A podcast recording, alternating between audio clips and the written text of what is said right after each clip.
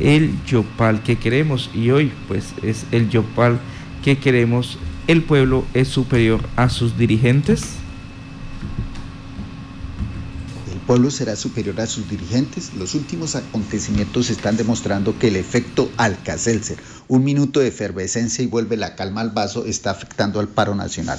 Los jóvenes ya expresaron que su mesa no lo representa. El tesorero de FECODE, con su imprudente frase, lo dejó sin mayor capital.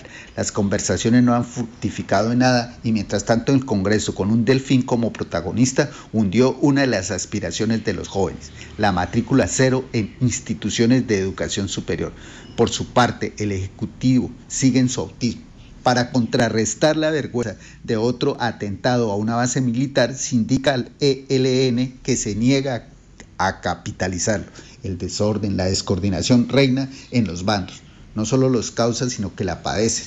Soy de los que piensa que llegó la hora de demostrar si Gaitán tenía o no la razón en aquello de que el pueblo es superior a sus dirigentes. Y agrego, fuente de toda autoridad, o se quedó simplemente en el Bogotazo mientras la élite sigue en lo suyo, enriqueciéndose desmedidamente y ahondando la desigualdad.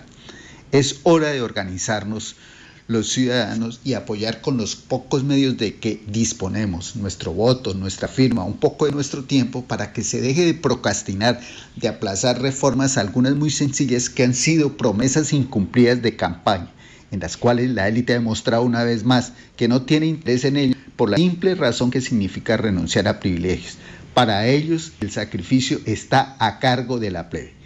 ¿Qué les parece si intentamos la presentación de un acto legislativo de iniciativa popular? Si unidos los ciudadanos de Colombia intentamos sacarlo y sacarla adelante. ¿Qué perdemos? Nada. Un pacto social de esperanza por los inconformes, particularmente los jóvenes. ¿Qué mejor cumpleaños para la Constitución y el Estado social de derecho que contiene?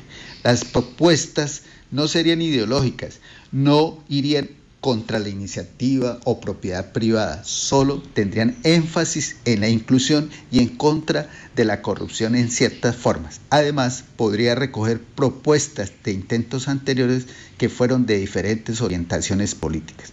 Un proyecto de acto ciudadano para que la matrícula en la educación superior no sea una dádiva, sino un derecho.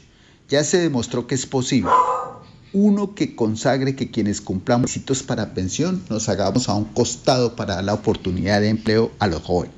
Uno que establezca que la organización de los concursos de mérito sea a cargo de organismos y universidades serias certificadas para que sea más difícil amañarlo como sucede con muchos uno que destierre la reelección en la dirección de las entidades estatales para que haya rotación en ellas y no se enquisten camarillas en su control que mejor mal ejemplo que Corpio por Inoquia. Uno que extienda las inhabilidades hasta el segundo grado de afinidad para no soportar el gobierno de clanes familiares como le está sucediendo al departamento.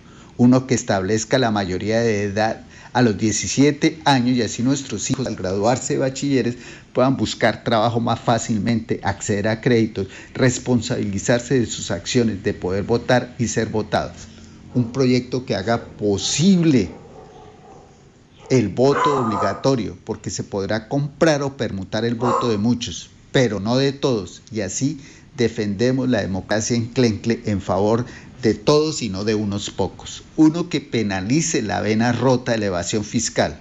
¿Cuántas veces no hemos pagado con nuestros impuestos que van al bolsillo de los particulares los Lamborghinis y estudios en el exterior? Uno que acabe la alcahuetería de tener tres tipos de contralorías que no sirven para mayor cosa. Con una que la subsuma, basta.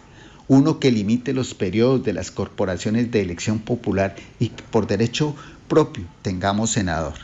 Y que sus salarios se incrementen igual para los demás y los altos funcionarios del Estado uno que haga obligatorio que la Procuraduría no solamente solicite aumento de su planta de personal, sino el llamamiento en garantía en las demandas contra el Estado y así nos resultemos pagando con los impuestos de todos. Uno que haga obligatoria la carrera consular hasta el grado de cónsul y acabar que esos cargos sean para los hijos de los hijos de y pagados en dólares.